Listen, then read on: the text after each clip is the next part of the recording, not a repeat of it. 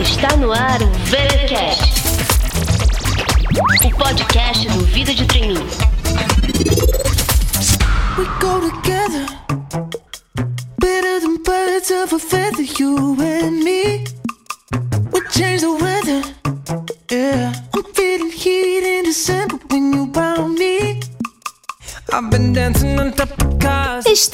Volta com o VTcast, o podcast mais querido de todos que estão iniciando a carreira. Aqui quem fala é Cintia Rinu, a pessoa em quarentena responsável por todo o conteúdo que você vê no Vida de Trainee. Eu queria contar uma super novidade para vocês. O site vidadetrainee.com está com um novo visual.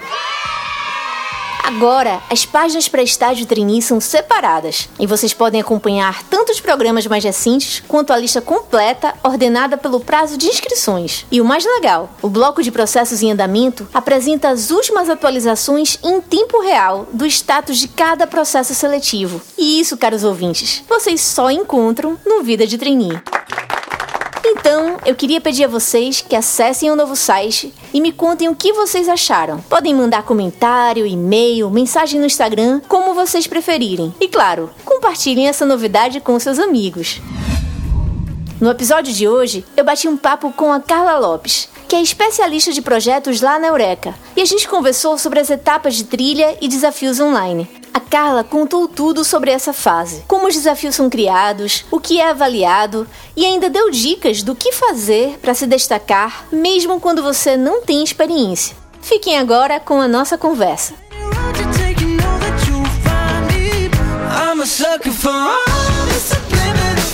Carla, muito obrigada por ter aceitado o nosso convite para participar aqui do VTcast. Comece então se apresentando para a gente, contando um pouco sobre você, sobre como que você chegou até a Eureka, como que tem sido sua trajetória na empresa. Eu agradeço, na verdade, o convite, Cintia, por estar aqui. Fico muito honrada.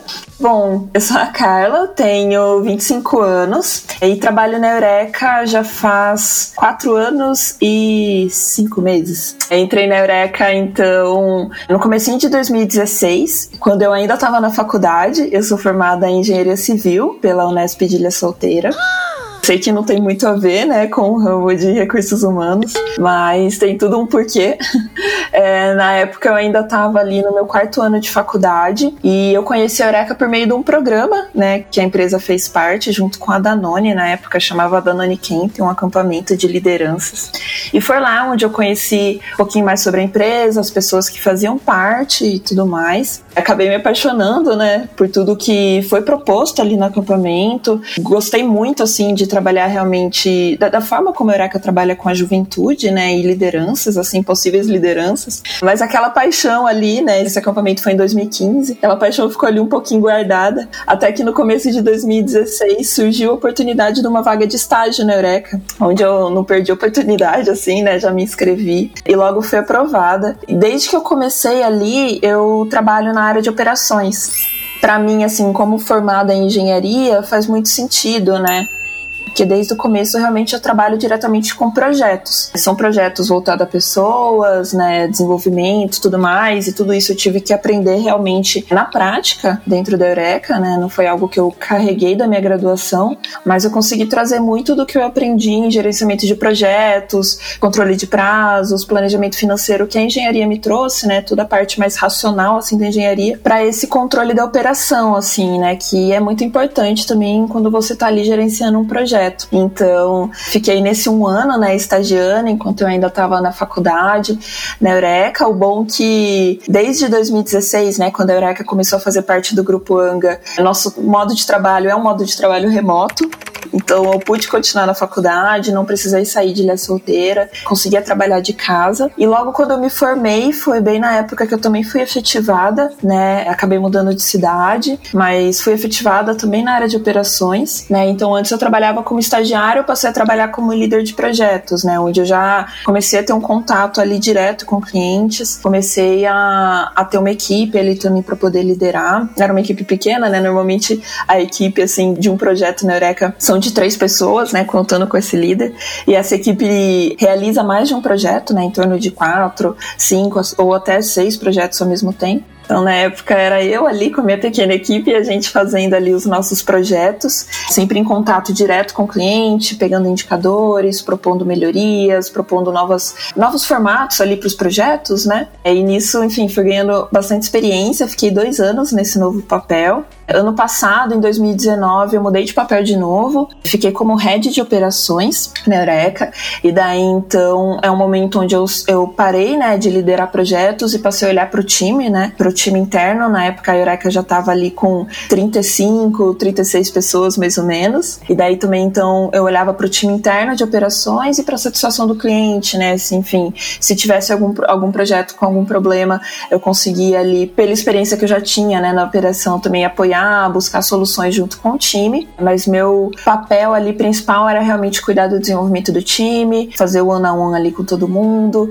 garantir que todos os projetos estavam acontecendo e, e também mapear ali pela satisfação do cliente, né? Esse ano, agora em 2020, eu mudei mais uma vez de papel, continuo ainda no time de operações, né? Tô entrando aí já no meu quinto ano de Eureka e hoje eu tô como especialista de projetos.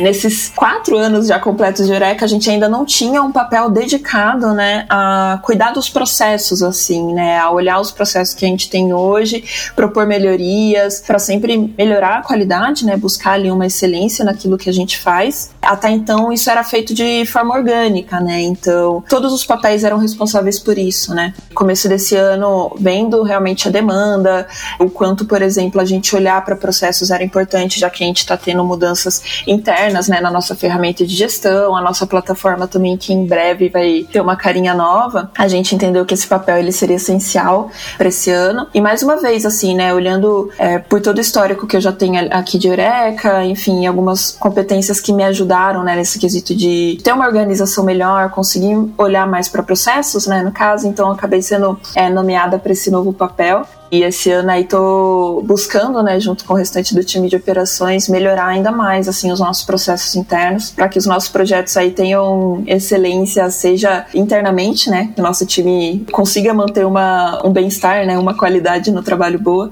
quanto uma excelência por fora, né? Então que os candidatos, os jovens que forem interagir com a gente, ou os clientes também, se sintam satisfeitos com as nossas entregas. Então, basicamente isso um pouquinho sobre mim e a minha trajetória aqui dentro. Tem muita coisa no meio desse caminho todo, mas esse é o resumo. Muito legal, Carla. Você contando a sua trajetória, eu achei muito interessante essa questão de você ter estudado engenharia civil.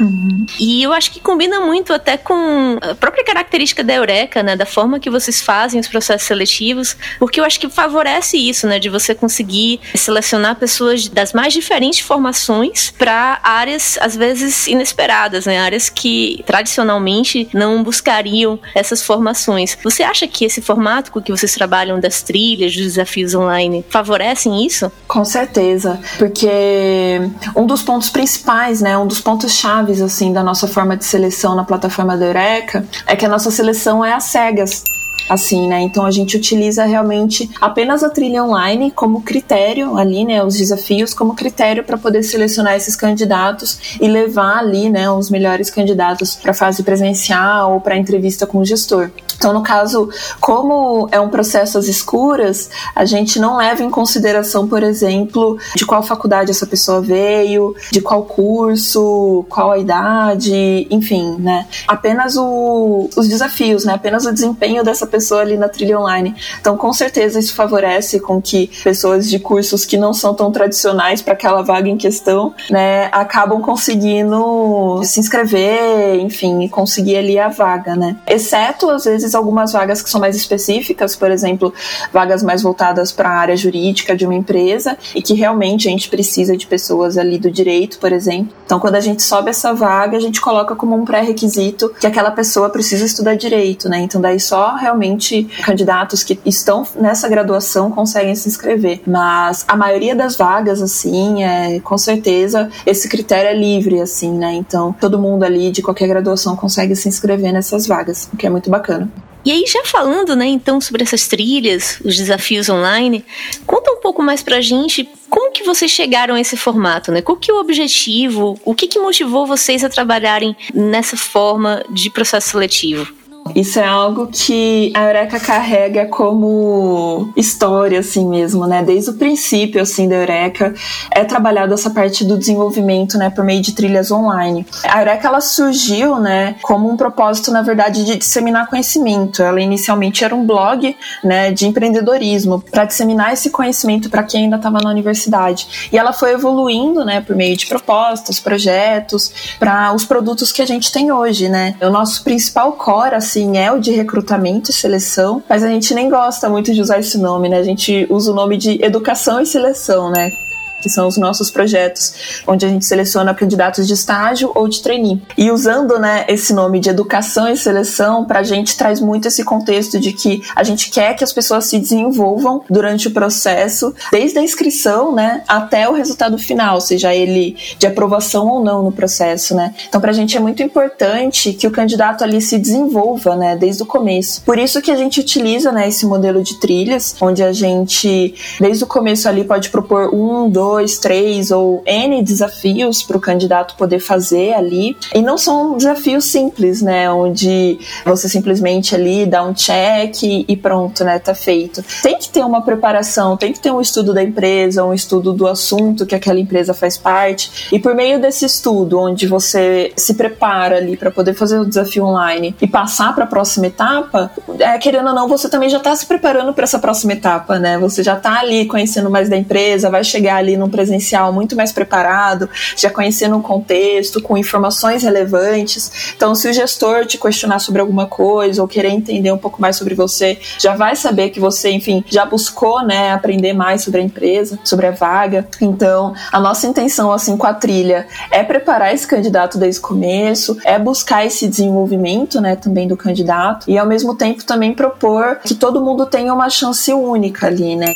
Então, que apenas realmente o desempenho, né, que o, o esforço que o candidato for dedicar, né, para aquele processo, seja aquilo que será avaliado, né, aquilo que irá garantir que ele vá para a próxima etapa. Então, isso diz muito assim o porquê que a gente usa trilhas, né, em todos os nossos processos junto, né, com o fato de eu ter comentado que é um processo às escuras, né? Então, a gente só vai olhar o perfil do candidato quando a gente for fazer a convocação para a etapa presencial, porque até na hora da gente gerar o ranking, né, das melhores notas, esse ranking pra gente, ele também é às escuras, né? Só depois que a gente tem acesso aos nomes, e-mails para poder fazer a convocação do presencial.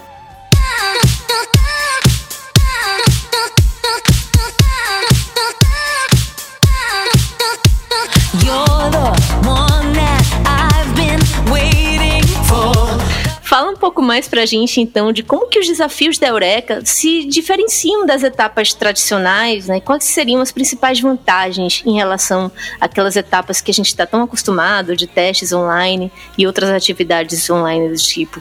Vamos lá, então a gente tem esse ponto, né, de que a gente tá ali para avaliar realmente o conhecimento do candidato né? Então, aquilo que ele estudou, sabe, né, sobre o assunto e tem para nos mostrar, né? Então, a gente não olha, por exemplo, ali um currículo anteriormente. E isso é muito vantajoso, por exemplo, para quem ainda não tem experiência, né?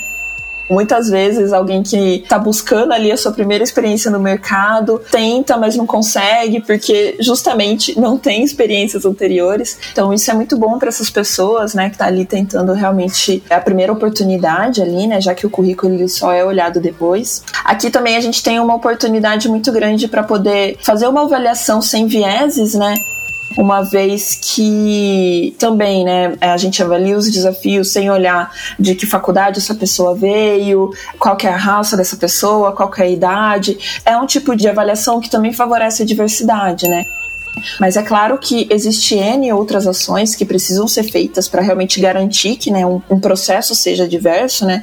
Desde a parte da divulgação até a gente chegar, né, essas pessoas do público que a gente está querendo, né? Se a nossa intenção é buscar diversidade, mas é um tipo de avaliação que favorece isso, né? Então, para a gente, a gente vê muito como uma vantagem, né, em relação a ter testes assim, né, anteriores. Tem essa oportunidade de se desenvolver aprender mais sobre a empresa, sobre o assunto. A gente já recebeu muitos feedbacks assim de candidatos que com os nossos processos assim aprenderam a realmente montar um projeto, porque os desafios da Eureka, a maioria deles é do candidato montar um projeto, né, e apresentar. Querendo ou não, você acaba se desenvolvendo ali também, né, em criar um projeto, apresentar aquilo pra gente, trazer, né, de uma forma clara o que que você tá pensando, o que que você tá querendo criar. Então também é uma forma ali de desenvolver, né, a comunicação do candidato em si, né? E depois a gente também pontua e dá feedbacks para cada um deles, né? trazendo pontos de melhoria, onde ele poderia ter melhorado, aquilo que ele mandou muito bem, né? Então, é bacana para o candidato receber esse retorno também, né? Daquilo que ele fez, foi muito bom, ou de uma sugestão de melhoria para um próximo projeto. E também o fato da gente ter uma avaliação mais assertiva, né? E daí, pensando para a Eureka e para a empresa, a gente tem uma avaliação ali mais assertiva do candidato, né? A gente evita o fato de que, às vezes, quando tem ali testes de lógica, por exemplo, eles podem ser resolvidos em grupos, por exemplo, assim, né? Junto ali vários amigos para resolver o teste. Enfim, a gente nunca vai saber se a pessoa fez sozinha ou fez em grupo, né? E quando a gente pede para o candidato criar um desafio e depois gravar um vídeo ou gravar um áudio explicando esse desafio para gente, a gente sabe que é o candidato que está ali fazendo. A gente está olhando olhando para a carinha dele, ou ouvindo a voz dele. Então a gente realmente tem certeza ali que é o candidato que a gente vai chamar para presencial ou depois vai ser aprovado. É ele que desde o começo ali está participando com a gente ali, né, dessa jornada, né, de toda essa trilha pra gente tem todo esse diferencial, assim, né? Da gente conseguir desenvolver o candidato, pra gente conseguir avaliar ele da melhor maneira e daí realmente ter essa preparação, né? Da inscrição até o final ali da aprovação ou não, essa preparação do candidato ao longo da jornada eu percebo o processo de vocês como algo muito customizado, né? Para cada empresa vocês fazem desafios e, enfim, criam situações diferentes. E aí eu fiquei curiosa de saber como que esses desafios são criados, né? qual que é a participação das empresas e da Eureka na criação de cada desafio, de cada proposta para os candidatos. É, realmente, Cintia, todo desafio aqui é muito personalizado para cada projeto, né, para cada empresa, ou proposta assim, né, que a gente recebe de temática assim que a empresa quer para aquele projeto. A gente cria um desafio diferente assim, né? Pensando assim, né, primeiro internamente, né, como a gente cria esses desafios, ele vem desde ali do momento que a gente está planejando o projeto, né, desde que, enfim, esse time dentro da Eureka recebe esse projeto e começa a planejar, a gente faz, né, um estudo dessa empresa, entende ali qual é o sonho que esse cliente quer para o projeto, às vezes esse cliente está fazendo ali um processo de trainee para buscar as novas lideranças daquela empresa, ou está criando ali um programa de estágio para realmente aumentar a diversidade dos colaboradores, ou está buscando alguém para trazer uma visão mais jovem, uma visão de inovação. Então a gente vai sentindo aí o, qual que é o sonho né, que o cliente quer para esse projeto, e isso já traz muitos insumos para a gente dessas temáticas de desafios né, que a gente pode trazer. Além disso, daí entra também né, a participação do cliente aí, né, para a criação desse projeto, desses desafios, porque a gente tem um contato muito grande, né, com o responsável, né, com o RH, né, desse cliente. A gente sempre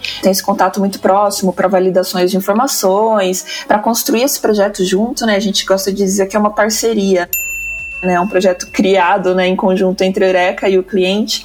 Então a gente entende também, né, com esse RH, putz, quais os desafios da empresa, se tem algum desafio específico de cada área que eles querem trabalhar mais profundamente, ou se tem algum desafio geral da empresa que a gente pode aproveitar e usar aqui, né? E se caso não, se caso a gente de alguma forma não for usar nem o sonho do cliente, nem um desafio específico da empresa, a gente pode usar realmente temáticas atuais, assim, né, do mundo, por exemplo. Então a gente já fez é, ano passado muitos projetos em que a gente usava a Agenda 2030, por exemplo, né?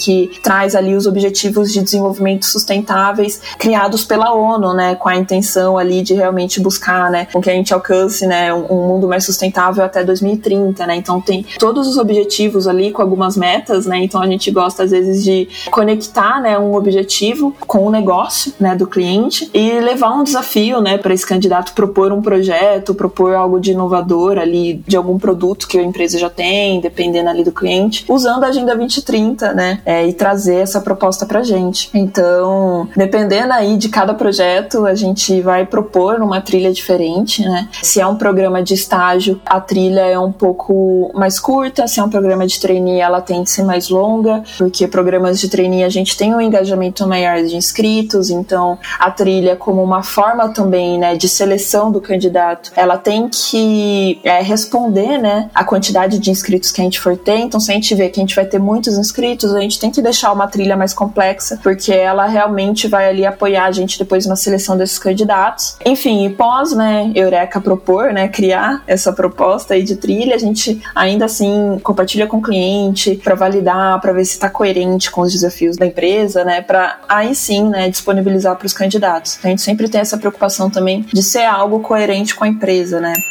para manter realmente aquele objetivo de desenvolvimento muito claro.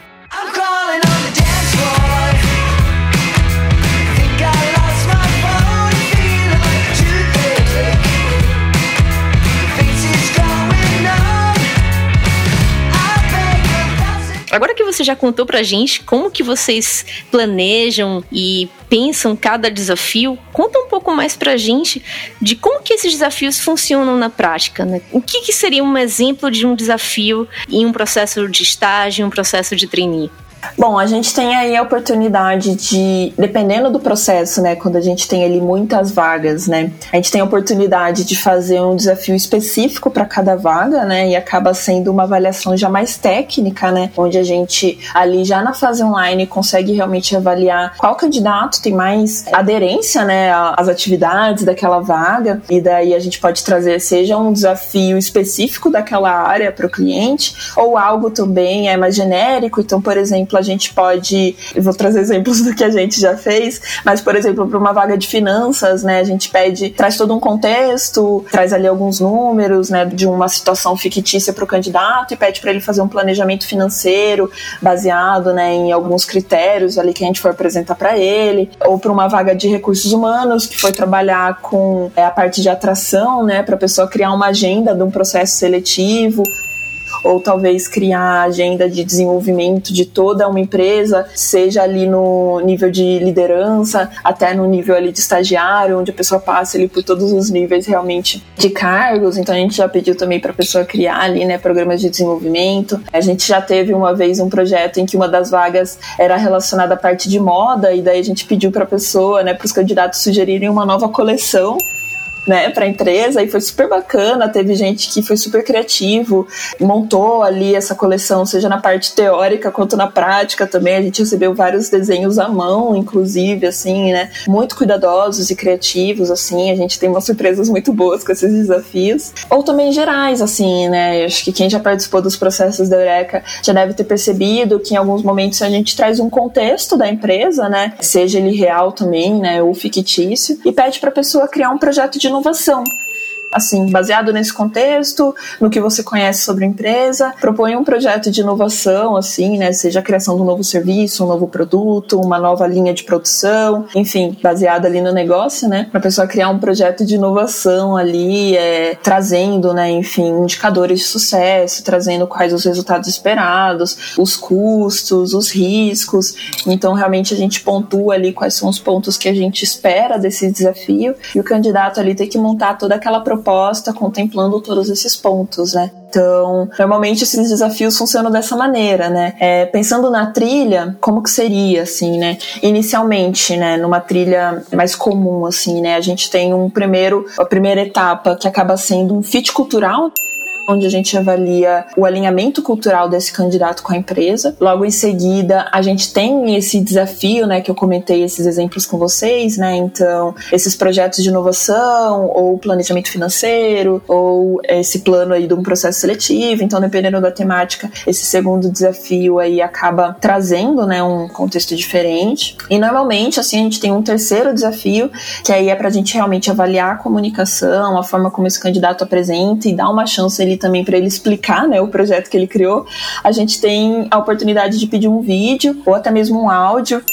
onde o candidato se apresenta e defende, né, como se ele estivesse realmente apresentando para uma banca o projeto dele ali, né? Então, é bacana que a gente recebe, né, o desafio por escrito e a apresentação, né? A gente busca às vezes usar, né, áudios quando a gente quer manter realmente a diversidade, né, e o processo 100% às escuras, ou a gente usa o vídeo, né, quando realmente o foco não é esse e no vídeo não teria o problema para a gente avaliar ali tem recebendo, né, a, a imagem do candidato, né? Então, dependendo aí do foco do projeto, a gente usa um ou outro. Mas normalmente a trilha ela se forma dessa maneira. E daí se a gente quer criar uma trilha mais complexa, a gente adiciona uma etapa a mais, né? Então, um outro projeto para esse candidato criar ou uma continuação do projeto anterior, né, trazendo uma etapa linkada à outra, assim, né. Então, mais uma vez também, né, esses desafios na prática, né, as trilhas elas são muito personalizadas, né, de acordo com o projeto em si que a gente está criando.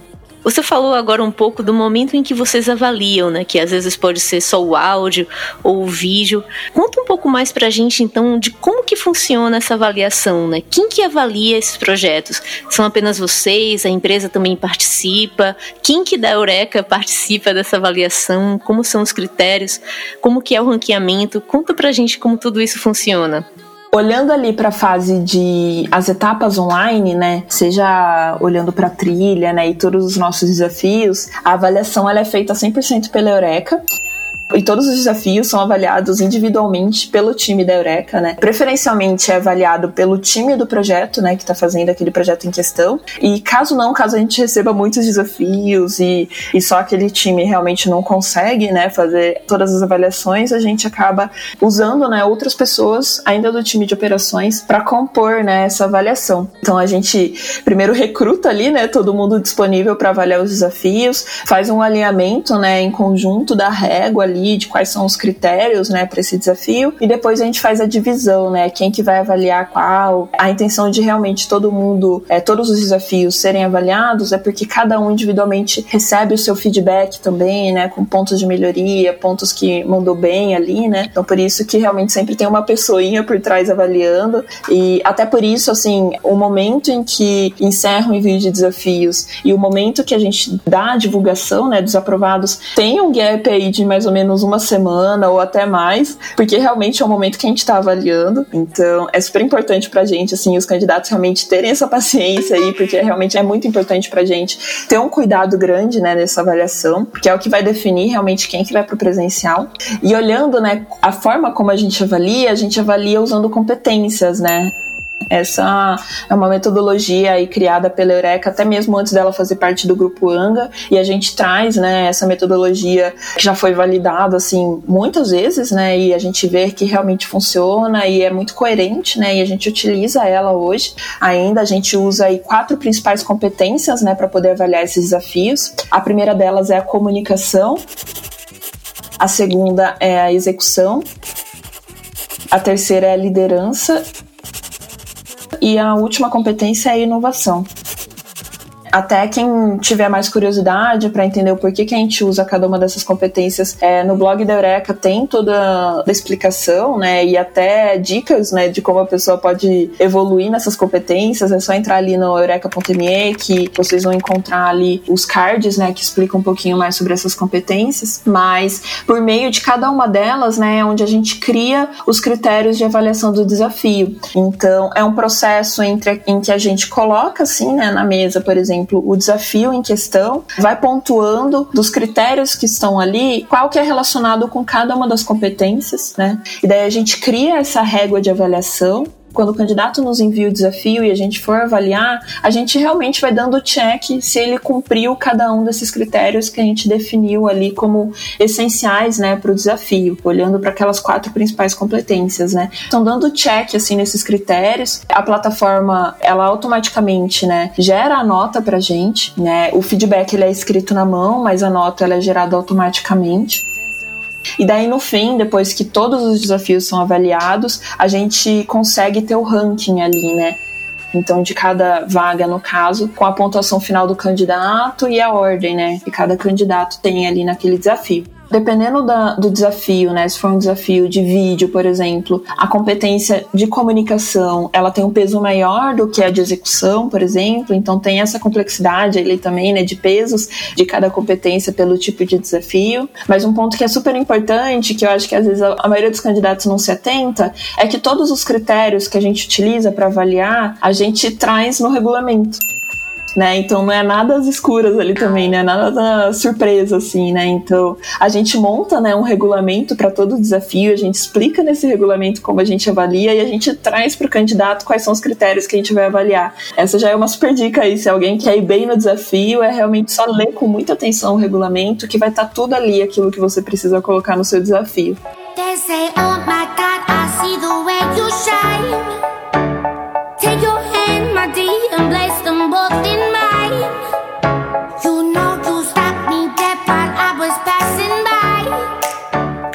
aproveitar aqui o gancho que você deu de ler o regulamento com atenção para pedir que você nos dê mais dicas, então, de como mandar bem nesses desafios. Né? Quais seriam as melhores práticas, digamos assim, e os maiores erros que os candidatos devem evitar? Vamos lá. Então, para mim, assim, pessoalmente, o principal realmente, a melhor prática é seguir o regulamento. Então, ficar atento ali realmente aos critérios de avaliação que são descritos, a temática, né? A gente deixa muito claro também o, o formato que a gente precisa receber esse arquivo, né? Então, às vezes, a gente até traz com muita clareza né, os critérios ali de desclassificação, né? Às vezes a gente pede para a pessoa mandar um arquivo, por exemplo, de três páginas, a gente já recebeu um arquivo de 20 páginas. Pra gente, assim, infelizmente, não acaba sendo injusto, né, com quem segue todas as regrinhas ali, né, e a gente acaba desclassificando. Então, por isso que ler com atenção o regulamento, assim, eu acho que é o principal, com certeza. Mas também tem pontos assim que é legal do candidato pensar que uma vez que, por exemplo, todos os desafios são avaliados por alguém, né? Tem uma pessoa ali lendo todos esses desafios e essa pessoa não vai estar tá na mente do candidato, né? Ela tá realmente recebendo o PDF, tudo que ela tá olhando é aquilo que ela realmente vai ter de resultado, né, de tudo que você criou estudou. É importante que esse candidato ele seja claro né? Traga muita organização das informações, seja objetivo também aquilo que ele quer trazer. Se é um, um desafio por escrito, tenha um cuidado ali também com, com o português.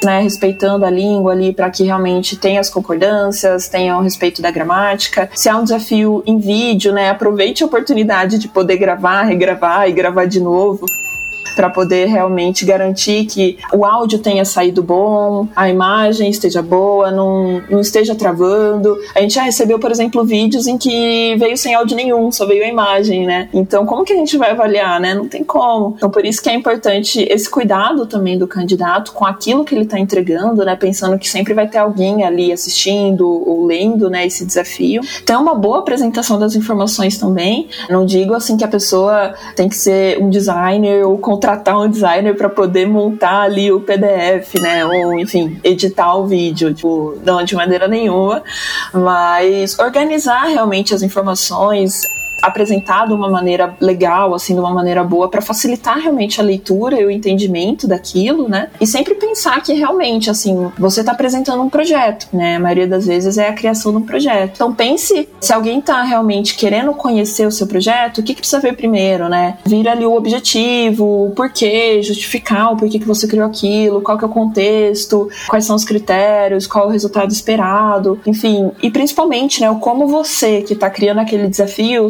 se encaixa nisso, assim, né? Então, trazer o seu protagonismo ali também eu acho super bacana, assim, sabe? Então, olha, eu posso colaborar com esse projeto de tal, tal forma, meu conhecimento, aquilo que eu aprendi, enfim, trazer a sua carinha ali pro projeto também é super importante, né? Mostra um, um protagonismo, uma liderança de si ali muito importante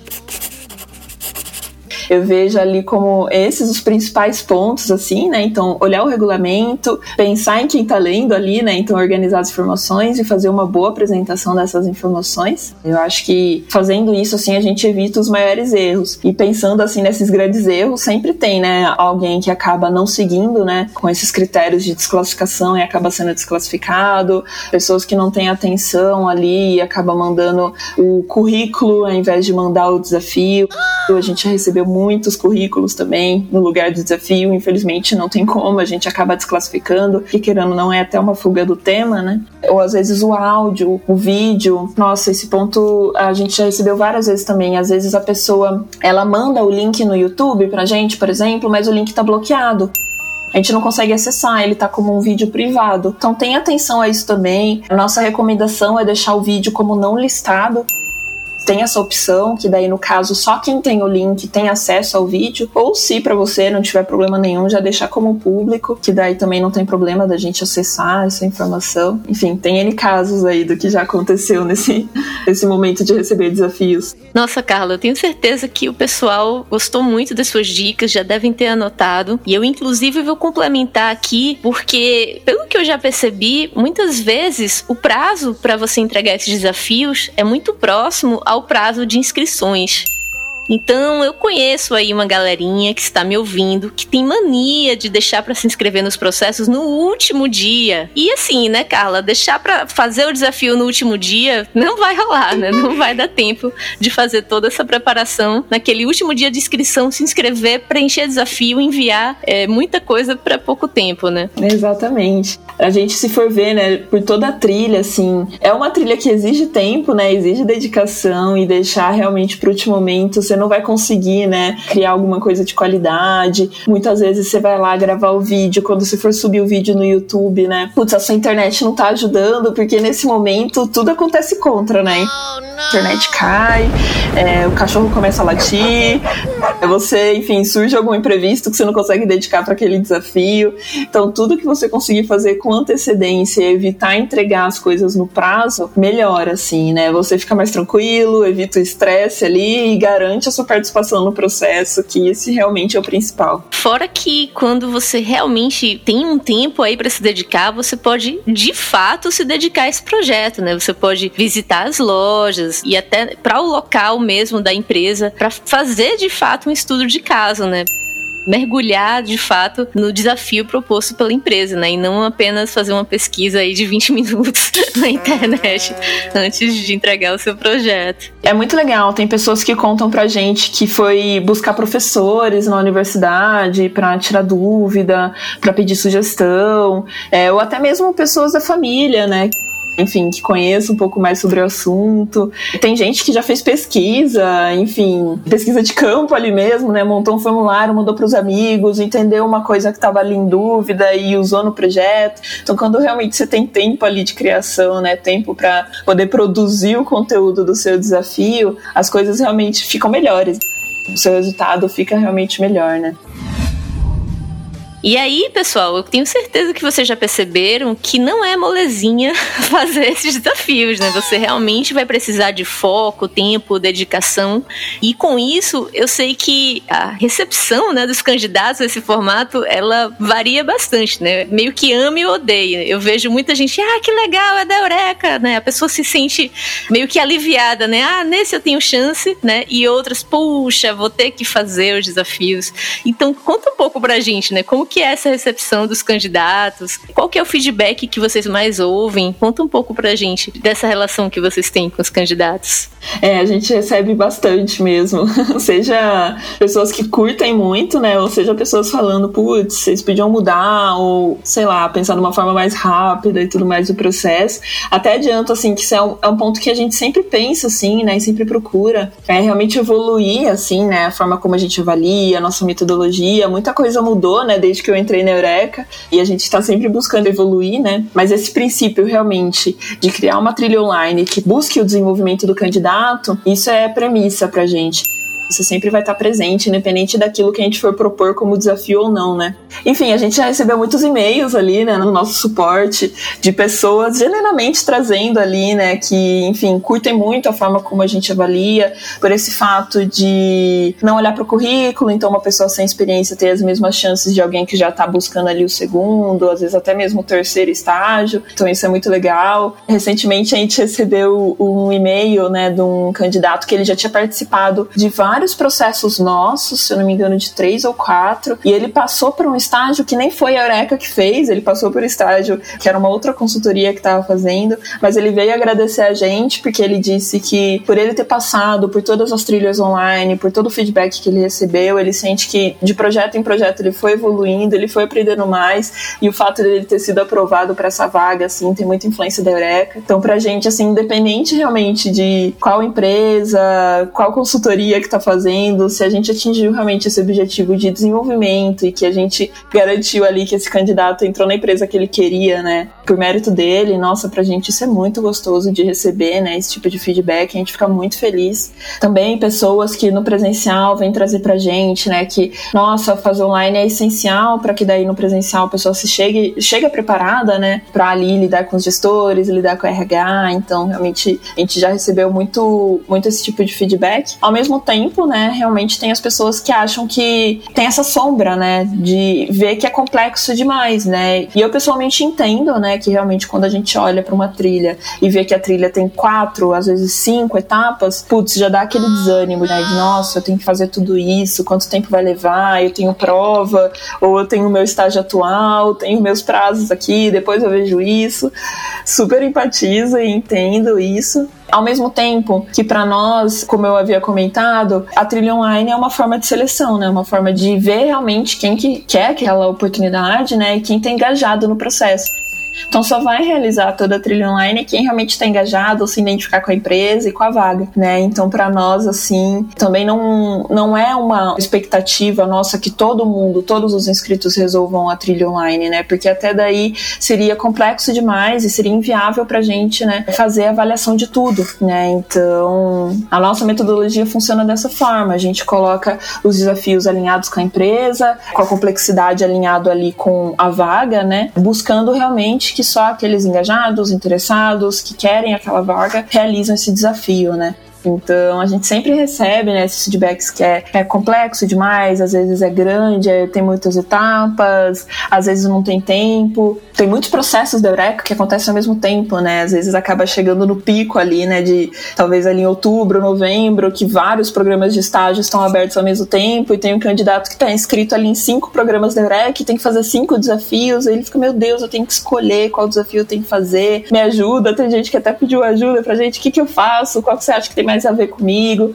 Então, tem, tem um pouquinho de tudo, assim, que a gente acaba recebendo, assim, né? Mas, mais uma vez, assim, com planejamento, fazendo tudo com antecedência, entendendo o regulamento ali do que precisa ser entregue da melhor maneira. Acredito que todo mundo aí consegue ter todas as ferramentas necessárias para fazer o desafio, assim. De cara, pode parecer que é, que é muito longo, que é cansativo, mas uma vez que você tá ali, começou a fazer a trilha, normalmente a parte do fit cultural é muito rápida, é tipo 10 minutinhos você resolve. Já o PDF, que é um pouco mais demorado, mas se você se planejar, você também vai fazer com uma certa agilidade, né? Eu já digo assim para as pessoas não desistirem, né, quando vê essa trilha um pouco mais complexa, porque a nossa intenção é que realmente você resolva a trilha, se desenvolva, se divirta ali, aprenda algo novo e de quebra ali como consequência seja aprovado para uma vaga assim, né? Isso realmente é o nosso desejo.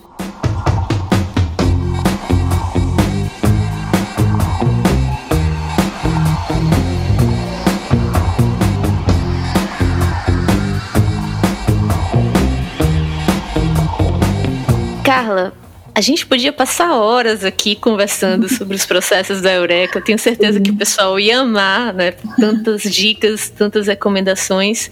Mas o episódio de hoje está chegando ao fim. Eu queria agradecer mais uma vez pela sua presença e fazer uma pergunta final, que é uma pergunta que eu estou fazendo para todos os convidados do VTCast em 2020.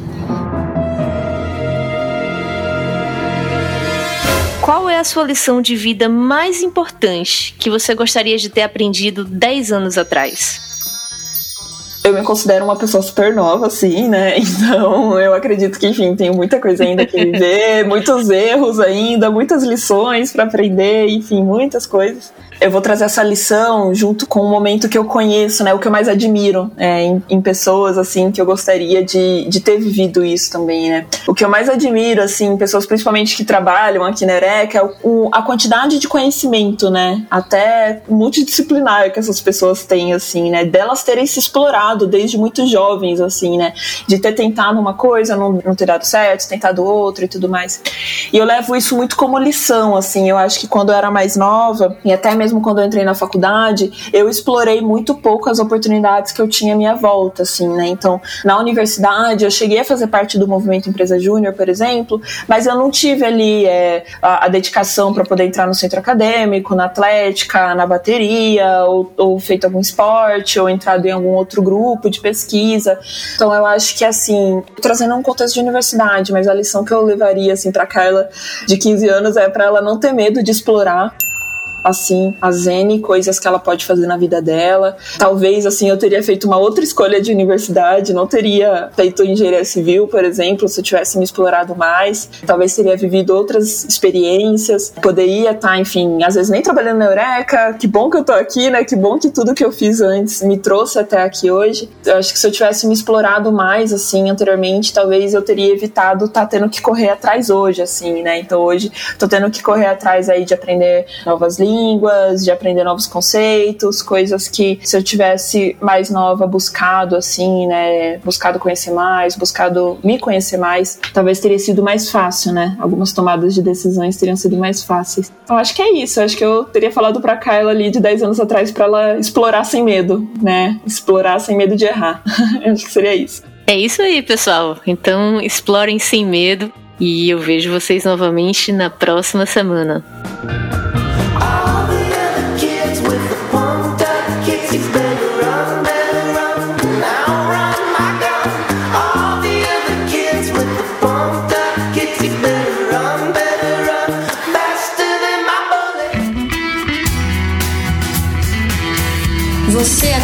Ouvir o VTCast. Fique ligado e até a próxima.